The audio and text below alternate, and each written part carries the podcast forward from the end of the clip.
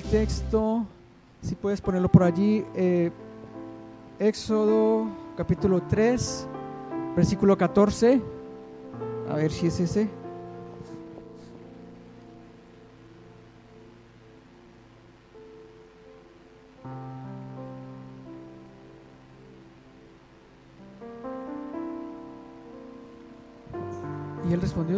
Ok, vamos a estar mirando el texto 14 y el 15. Esos son los dos textos que vamos a estar mirando en esta tarde. Los únicos dos. Hoy que es domingo de resurrección, eh, estas tecnologías... A ver. Hoy que estamos celebrando a Jesús, celebrando su resurrección, celebrando que, fue recibido por el Padre, que fue exaltado hasta el sumo, puesto sobre todo por su obediencia, por su sacrificio, por, su, por, su, por el perdón que extiende a todos. Quiero unirme un poco con también los que nos están viendo allí por, por internet. El título de la predicación de hoy se llama, o es, ¿quién es Dios? Eh, parece un título muy obvio, pero, pero, pero, hoy en día Hoy en día esto de quién es Dios es un poco difícil de, discernirlo a veces. Cuando estamos hablando con personas, cuando estamos tratando de compartirle la palabra, el Evangelio a, otros.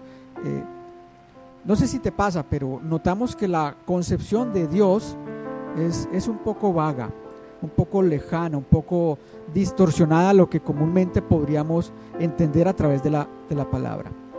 ¿Quién es Dios?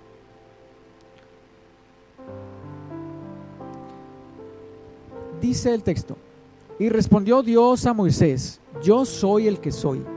Y dijo, así dirás a los hijos de Israel, yo soy, me envió a vosotros. El siguiente. Además dijo a Moisés, así dirás a los hijos de Israel, Jehová, el Dios de vuestros padres, el Dios de Abraham, el Dios de Isaac y Dios de Jacob, me ha enviado a vosotros. Este es mi nombre para siempre. Con él se me recordará para todos los siglos. Quiero que dejes esta, esta así, así. Este es mi nombre para siempre. Es de las primeras ocasiones donde Dios se, presenta formalmente, es decir, ya había sucedido algo con Abraham, ya había sucedido algo con Isaac, ya había sucedido unos encuentros con, con Jacob, pero habían sido encuentros muy particulares donde, donde no, no, tenía no tenía afectación o influencia sobre un gran grupo. Lo que Dios estaba promoviendo aquí con Moisés era tomar todo el pueblo que estaba esclavizado, 400 años en una cantidad de, de, dolor, de trauma, y presentarse. Decir, yo soy el Dios de, de, vuestros padres. Entonces, tenían que ir a un monte en particular. Dios había dado la instrucción de que fueran al monte Sinaí y allí cuando adoraran iban a ver un poco de lo que de lo que significa tener a Dios, tener un encuentro con Dios, un cara a cara, yo lo quiero ver, yo lo quiero sentir, ya a mí me han dicho que es una fuerza, que es un soplo, que es un viento, que es un frío, que es un aire, eh, que si lo siento, que no lo siento. Pero entonces Dios quiere presentarse. En otras oportunidades eh, eh, lo llamamos como lo llamaba Abraham, el Dios que provee. Entonces eran nombres que venían conforme a la situación que estaba del momento lo que estuviera sucediendo, si era una provisión, si era una protección, si era algo que estuviera sucediendo alrededor de Israel. En los demás libros del Antiguo Testamento vamos viendo que Jehová es mi bandera, que Jehová es mi estandarte, que Jehová es eh, mi proveedor, que Jehová es mi protector. Vamos viendo una cantidad de, nombres que se, que se juntan a ese Jehová. Pero aquí, aquí no lo dice, lo dice ni más ni más, yo soy el que soy. Una categorización muy importante para nuestros días. Porque, porque la historia de la humanidad gira en torno a la historia de un pueblo. Es Israel.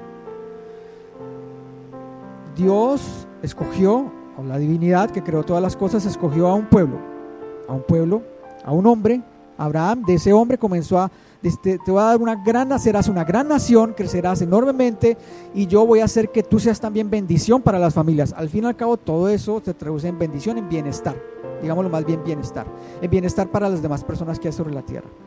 Claro, para el momento de Abraham ya habían muchas personas caminando por allí por la tierra, unos haciendo eh, fechorías, otros totalmente indiferentes de lo que estaba sucediendo alrededor. Otras personas creando nuevas ideologías, nuevas mitologías, nuevas tendencias, una cantidad de, concepciones y de ideas de, bueno, ¿qué es Dios? ¿Y quién es Dios? Pero por causa de que la escritura nos dice que, que Dios hizo un pacto con Abraham, una promesa, y le dijo que le iba a dar una gran descendencia, cosa que fue real. Un pacto o un compromiso que hace Dios donde le dice, bueno, te va a entregar también una tierra grandísima, es una tierra enorme por el norte, por el sur, por el occidente, por el oriente. Aún no se ha cumplido del todo esa profecía. Y, y en ese convenio y en ese compromiso hay obligaciones, hay obligaciones de parte de los que, de, de parte de Abraham y de parte de todos los demás. Pero bueno, el caso es que Dios es, es el yo soy. Porque cuando salimos por la calle nos dicen, y lo he escuchado en algunas oportunidades, pensemos en, los dioses, los falsos dioses que hay eh, levantados sobre Asia, en Latinoamérica, donde yo vengo también hay dioses, falsos dioses. En, Indonesia, en África, en los países árabes, toda una concepción de ideología de quién es Dios. Y a lo sumo el ser humano dice, ese Dios, el de Latinoamérica, el de Europa por allá arriba, el de... Ese, ese es el mismo, es el mismo. Es el mismo de, de, de, Asia, ese es el mismo, ese es el mismo Dios, ese es el mismo Dios de todo, de todo, pero no es el mismo porque Dios se presenta como Dios de un pueblo y Él escogió a Israel. Él no escogió a, a, otros pueblos de Asia o a otros pueblos de, de, de Arabia como su pueblo. Escogió a Abraham y de Abraham surge la nación, Israel. Allí es el origen. Allí es el origen de, de quién es Dios. Ah, pero es que eh, los textos de algún sabio eh, me llevan y me hablan sobre Dios. No lo es. Porque el compromiso de Dios para presentarse al hombre está unido a la promesa de Abraham. Así que los dioses que mis ancestros adoraban, los falsos dioses que mis ancestros adoraban en Latinoamérica, no son el gran yo soy. No, es Jehová. Los falsos dioses que, que adoran en Indonesia no es el creador de todas las cosas. Son eso, falsos dioses. Porque en Indonesia no tienen un acercamiento ni aproximación correcta a la promesa que es con Abraham. Ni mis ancestros latinoamericanos tienen una aproximación correcta a la promesa de Dios que es por medio de Abraham. Y a través de Abraham después viene la promesa con Jesucristo. Abraham tiene a una nación, a un pueblo, aquí está a punto de ser liberado por medio de Moisés, 400 años de esclavitud, muchas personas, muchos niños, adultos, ancianos. Y con Jesucristo nace un nuevo compromiso, nace una nueva manera de identificar quién es Dios. Porque el compromiso máximo de Dios es dar bienestar. Y si queremos un bienestar verdadero, un bienestar genuino, un bienestar que, que dure, que sea, que sea permanente, sería a través del Dios de las Escrituras, del Dios de los hebreos, del Dios de los israelitas, no del Dios de los árabes, no del Dios de los indonesios, no del Dios de los latinoamericanos. ¿Y por qué debe ser ese y no el Dios de los latinoamericanos? Porque bueno, creamos en el Dios de los latinoamericanos, bailemos al lado de las fogatas y quememos cosas y, y consagremos el año para que nos vaya bien y, sigamos quemando más cosas y hagamos banquete al lado de las que era lo que hacían mis ancestros y sacrifiquemos vidas y eh, pues hace dos mil años.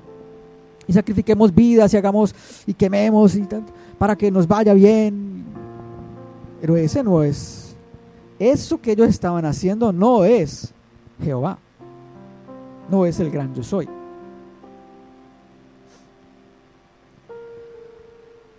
El Señor Dios Todopoderoso trae a Abraham, lo coloca allí, lo saca de Babilonia, se presenta, yo haré de ti una nación grande y empieza la historia, la historia, una nueva historia, como Dios empieza a relacionar con el mundo. con las personas.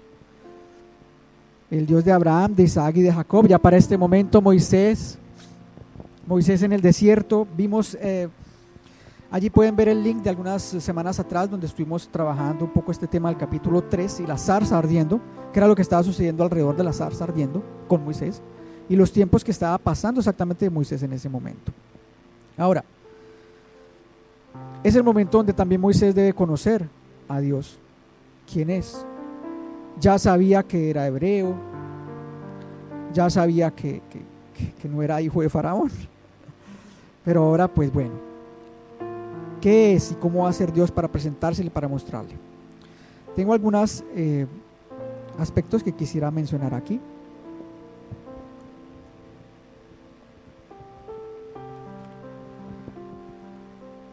El yo soy que menciona aquí la escritura corresponde, transliterado con algunas vocales u otras, al hebreo de Jehová o de Yahvé. Entonces cada vez que veamos Jehová y cada vez que vemos Yahvé, ese es el Dios de los hebreos. Porque hay muchos textos espirituales, hay muchos textos espirituales que tratan de dar luz al hombre, que tratan de enviar al hombre por caminos senderos de paz, senderos de vida eterna, textos antiguos de Babilonia, textos antiguos de, de, alguna isla por allá lejana, textos antiguos persas, antiguos de Asia, China, Oriente, y parecen muy, muy interesantes porque dan ciertas pautas para relacionarse con las personas, pero no es Dios. No es Dios el inspirador de esos textos. Es un, un texto que ayuda para el crecimiento más o menos personal. Hay algunos, algunos aportes interesantes, pero la vida eterna la salvación, esta salvación que iba a recibir el pueblo de Israel estando 400 años esclavo, esa liberación que iba a tener este pueblo, ese solo se obtiene a través de Jehová. Él lo prometió y él lo estaba haciendo. En Egipto había muchos dioses, la rana, la luna, las estrellas, los sapitos, eh, los reptiles, las moscas, el agua, muchos. De alguna manera Israel había entendido que, hombre, bueno, después de 400 años de, estar esclavos, pienso que mucha de su mente había sido ya eh, infectada de falsas creencias, de falsas doctrinas. Y cuando viene más adelante Moisés haciendo los milagros, hombre, me gusta mucho, porque Jehová, el gran yo está diciendo, momento, yo tengo el control sobre estas aguas y envía plaga. Jehová Dios dice, un momento que yo tengo el control sobre la vida y es cuando viene una situación con los primogénitos y mueren muchos primogénitos en Egipto. Y el compromiso con Dios amerita obediencia. En todo el proceso que están por vivir aquí Israel, si no seguían las instrucciones, lo más seguro era que la, la mortandad viniese. En el día de la Pascua, que es cuando la sombra de Jehová viene y extermina a todos los primogénitos de Egipto, a todos los primogénitos de Egipto. Israel tenía claras instrucciones de qué era lo que tenía que hacer. Después lo investigas. Pero habían unos, unas cosas específicas que debía de hacer. O sea, un camino de obediencia. Un camino donde quieres vida, bueno, pues practica. Quieres ah, felicidad, vive de esta forma. Y Dios nos muestra a través de su palabra sus consejos sabios y prudentes. Dios se encarga de desmitificar toda la mitología, la ideología, los dioses de Egipto de una manera contundente. Yo me imagino que los egipcios ya realmente entendieron ese es el Dios que hizo todas las cosas. Ese, el Dios de los hebreos. No era la luna, no eran los sapitos, no eran las ranas, no era el río, no eran los mares. ¿Quién es Dios? Dios eran los textos que a veces leo de alguna civilización antigua. Ah, eso no es Dios. Es información, pero no es Dios.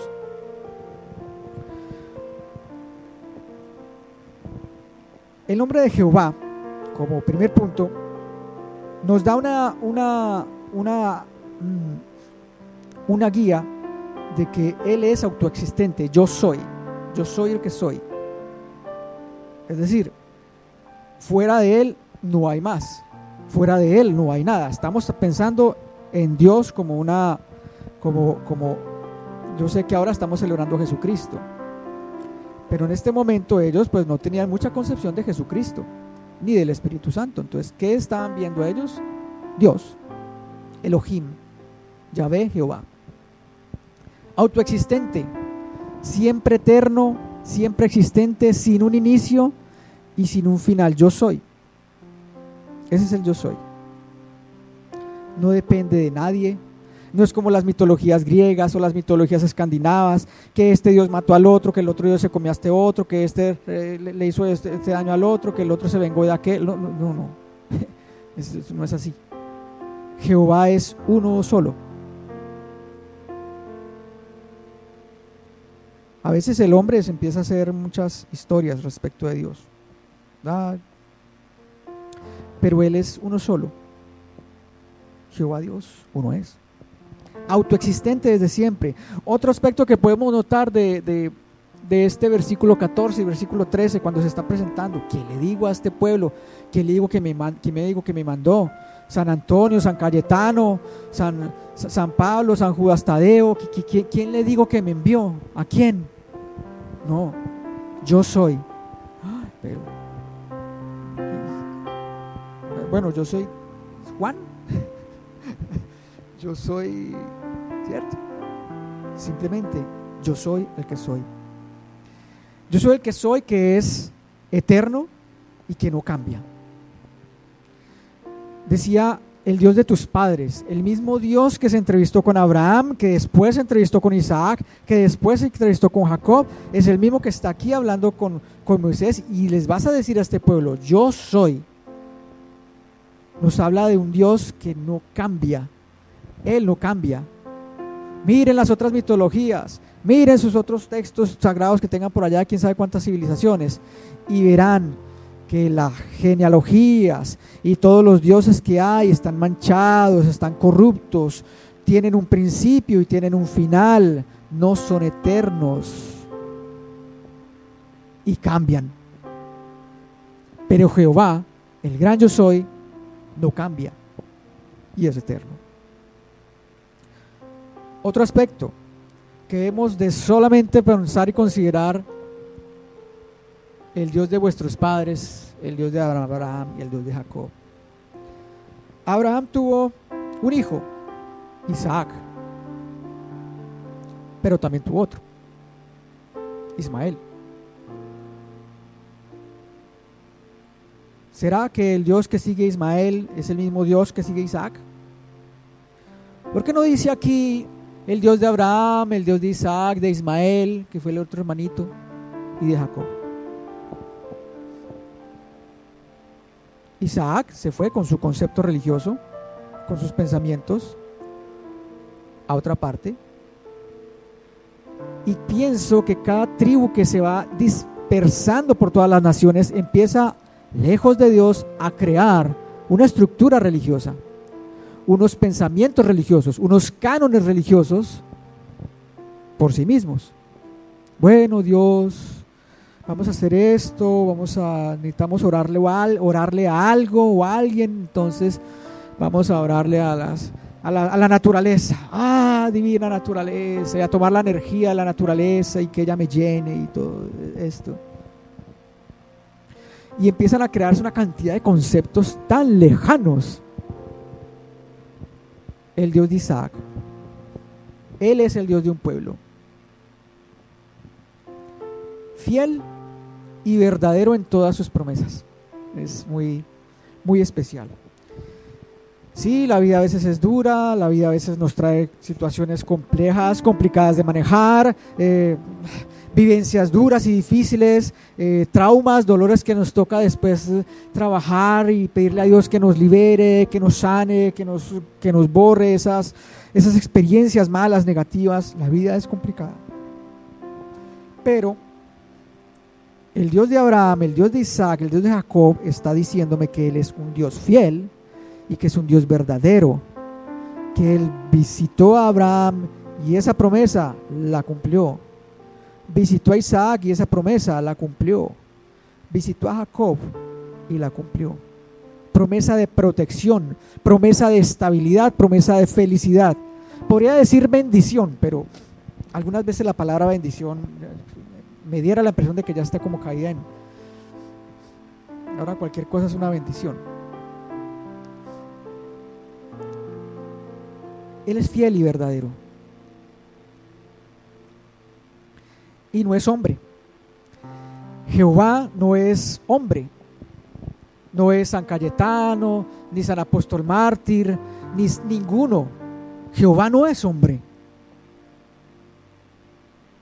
El gran yo soy no es hombre.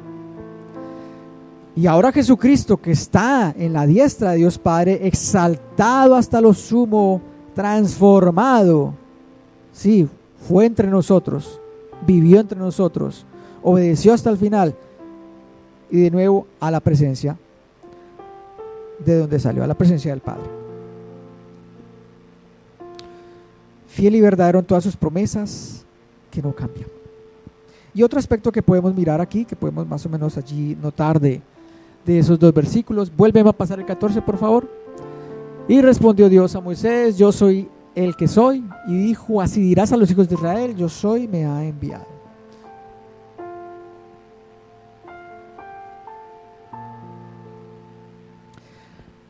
El Dios de tus padres, Jehová, Dios, resucita todas las promesas del pasado. Piensa por un momento qué promesas tienes de, del Señor. Si tienes alguna promesa del Señor, algo que Él te haya prometido, algo que Él te haya dicho, yo haré contigo esto, yo haré contigo esto otro. Pienso que Dios se sigue relacionando con nosotros de una manera muy personal, como lo hizo con Abraham, como lo, hizo con Jesús, una vez vino aquí, que, estuvo aquí entre nosotros en la tierra, fue muy, personal relacionándose con, con todos. ¿Cuál es la promesa que cada uno de nosotros tenemos? La principal promesa que yo tengo eh, en, mi interior es el tema de una vida eterna. Esa es algo que es una promesa que tengo muy arraigada en mí, porque entiendo que Jehová otorga esa vida eterna. Pero hay unos parámetros. No puedo vivir de cualquier forma despreocupadamente en el mundo y pensar que voy a obtener la vida eterna porque porque creo en Jehová. Hay algunos parámetros que debo cumplir.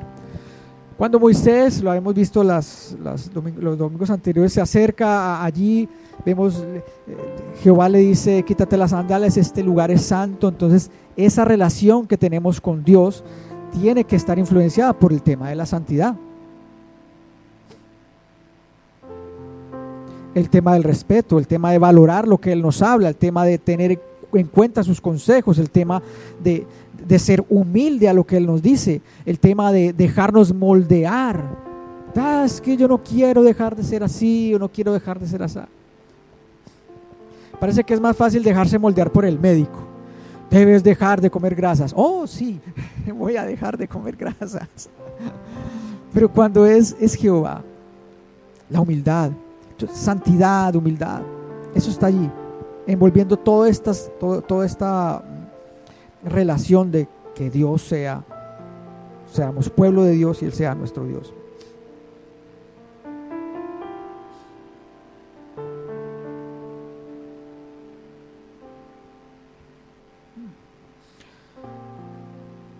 Ahora, oh, cuando estamos afuera hablando a otros, ¿Será que sí reconoce la gente a Jehová como único Dios? ¿O piensan que no? ¿Que cuántas opciones hay para acercarse a Dios? Hoy estamos celebrando la resurrección de Jesucristo. Otro aspecto más de por qué Jehová es Dios. Jehová prometió que iba a enviar un Mesías y de una cantidad de, de parámetros de lo que iba a suceder con el Mesías. Y eso se cumple en Jesucristo. Eso no se cumple ni en Buda, no se cumple ni en Confucio, no se cumple en ningún otros pensadores que, hay, que hubo aquí en la tierra. Es muy contundente. Porque ninguno cumple lo que Jehová dijo que iba a suceder. Cómo iba a vivir, dónde iba a nacer, qué iba a comer. cómo iba a, a ejercer la influencia en qué lugares de la tierra. Y ninguno de los que han nacido antes ni después han cumplido los parámetros que Jehová prometió de ese Mesías, que es Jesucristo el que estamos celebrando. Eso solo lo hizo Jesús. Por eso es que ninguna otra concepción que tengamos fuera de la palabra del Señor y fuera de Dios es válida para obtener salvación. Yo soy, son palabras que dijo Jesús cuando estaba caminando aquí en la tierra. Dijo, yo soy la puerta, yo soy la vida. ¿Qué más dijo? Yo soy el camino. ¿Qué más dijo? Yo soy el buen pastor. ¿Algo más? Hay muchas. Yo soy la verdad.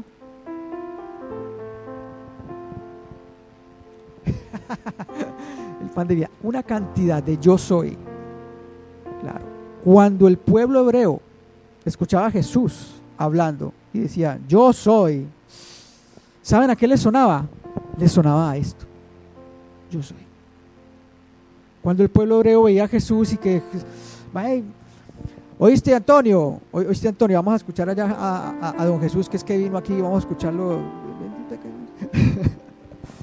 Entonces se sienta Antonio, a ver qué me...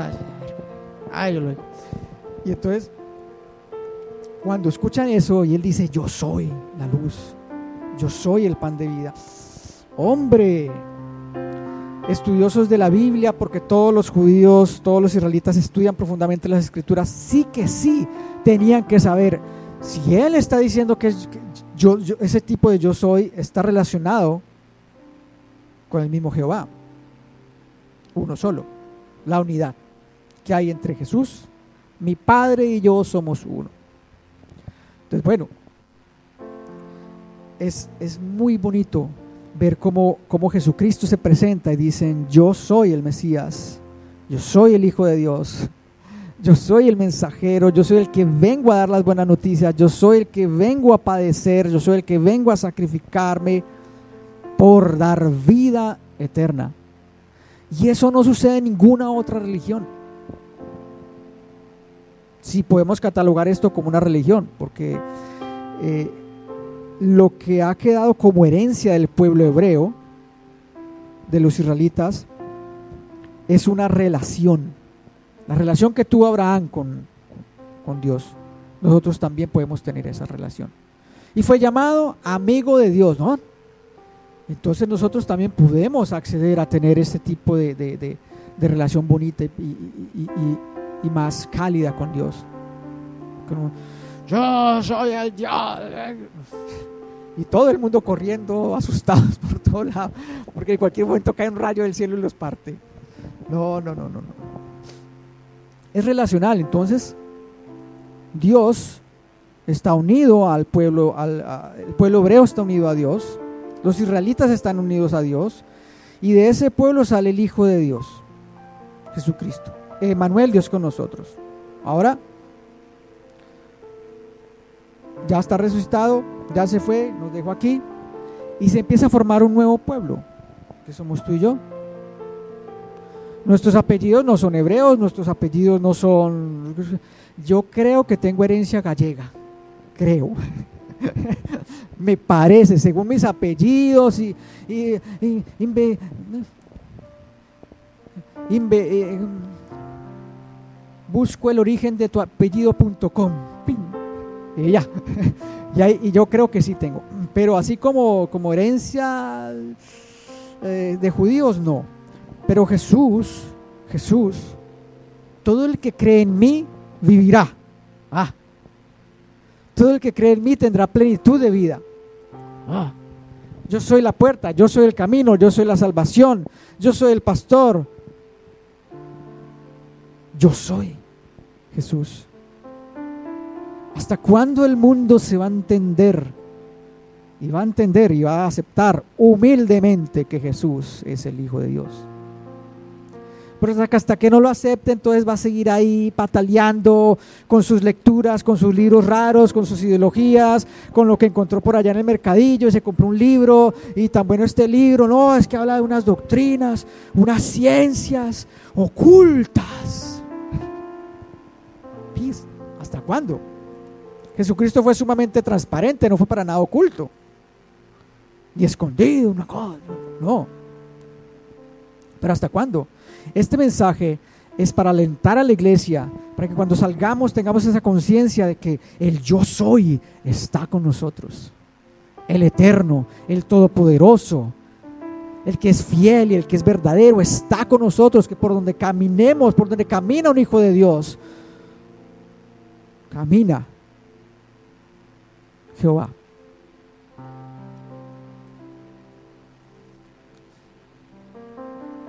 Pero hay un mundo que no. ¿Por qué no quieres aceptar? ¿Por qué no quieres aceptar que Jesús, el hombre, es el Hijo de Dios? Que Jesús, el hombre, crucificado en la cruz, latigado, destrozado, destruido, murió por los pecados, para que todos los que nos acerquemos a esa cruz obtengamos vida eterna, con condiciones, porque es una vida donde la santidad es el diario. Es una vida donde la comunidad es el diario. Jesús nos enseñó la comunidad. Comunidad con sus discípulos. Es un Jesús alegre, es un Jesús eh, eh, que, le gusta estar rodeado de personas. No, don ermitaño por allá en las grandes, ya, oh Jesús, Jesús. No, no, no, no, no, no, no. Sí. No, es que tengo unos textos, unos textos de un ermitaño por allá en las montañas, el ermitaño. de Jesús no era así. Amplio y generoso en dar salvación amplio y generoso en traernos la vida que necesitamos. Cuando estemos allá afuera, impactaremos y llegaremos a todos los que vamos a estar hablando esta semana, recordando que Dios no es la primera cosa que se nos aparece por la mente, que Dios no es la primer, el, primer eh, pensamiento que se nos ocurre. Yo creo que Dios, no, no, no, eso no es. Es el gran yo soy. Es el único, el eterno, sin principio, sin final. Y Jesús, que por un instante, por un pequeño trozo de, tiempo aquí en la tierra, compartió nuestra temporalidad. Unos cuantos años donde Jesús nació y aquí estuvo. Deja el trono y acá está con nosotros. Unos cuantos años. Estuvo dejando su eternidad para ser temporal acá. Es decir, que en esos tiempos el cielo quedó medio vacío, porque estaba el Padre, pero no estaba el Hijo. El Hijo estaba acá, en la tierra. Y ya no estaba en todas partes, porque era como nosotros. Jesucristo hombre. No podía estar en dos lugares a la vez, no podía estar en tres lugares a la vez, no podía estar eh, dando palabras aquí, aquí, aquí, en todas partes. Hoy sí lo está haciendo Jesús a través de las predicaciones, de las canciones, de los testimonios. Jesús está hablando de la vida. Al mismo tiempo, en un chasquido de dedos, Jesús lo hace.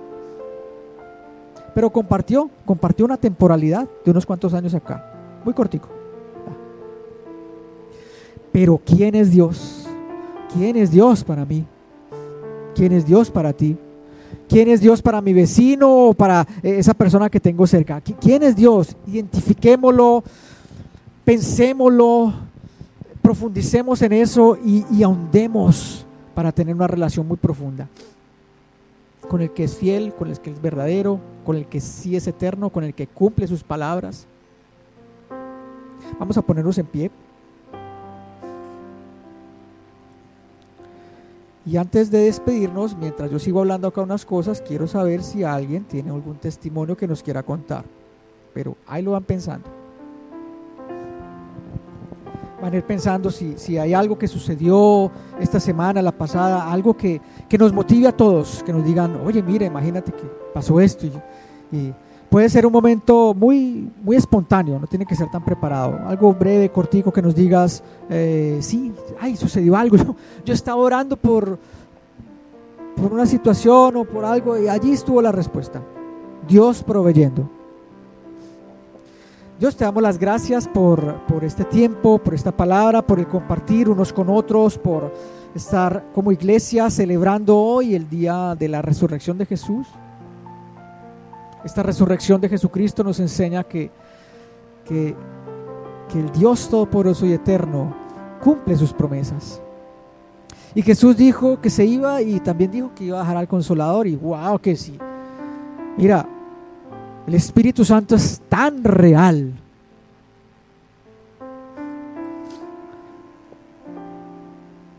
Y ahí está el Espíritu Santo en medio de todos nosotros. Moisés no lo conoció de mucho. Moisés tampoco conoció así grandemente a Jesús como los otros sí. Nosotros que ya podemos leer de Jesús en, el, en los evangelios y que podemos leer del Espíritu Santo en Hechos de los Apóstoles. Gracias, Jehová, por habernos dado a tu Hijo.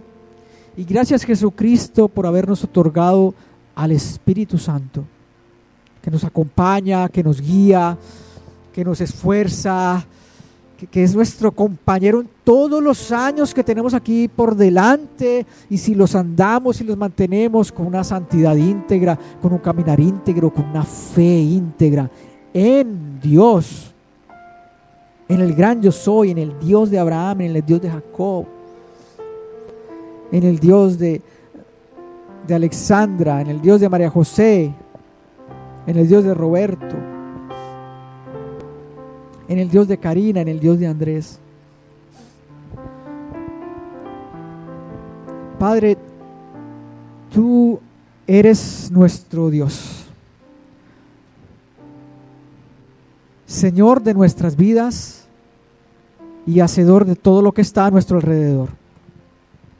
En ti están colocados nuestro futuro, nuestros sueños, nuestras oraciones, nuestros deseos de paz para los que nos rodean. Te adoramos hoy, te exaltamos. Sea para ti toda la honra, oh Dios, porque eres fiel, porque eres verdadero porque nuestra vida se ha mantenido durante todos estos años conociéndote día a día y caminando día a día en ti. Y no estaríamos hoy acá si no fuera por ti, Señor. No estaríamos aquí hoy si no fuera porque Jesús lavó y limpió nuestra maldad. Y nos dio la felicidad que queríamos y la felicidad que tanto buscábamos. El mundo la busca en textos, en literatura, en fiestas. Pero Jesús nos da una felicidad plena en el Espíritu Santo, un gozo que no para, una alegría que no se detiene, una fuerza, una vitalidad que no tiene cómo detenerse. Estamos vivos en el poder del Padre, vivos en el poder del Espíritu Santo y vivos en la presencia del Espíritu de Dios. Somos el pueblo de Dios, somos hijos de Dios, amados de Dios.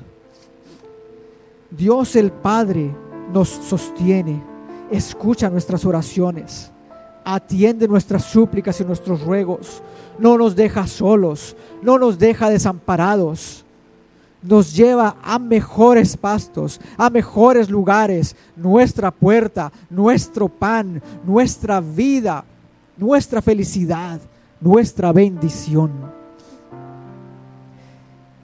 Y cada día conocemos, conocemos que tú eres Dios por sobre todo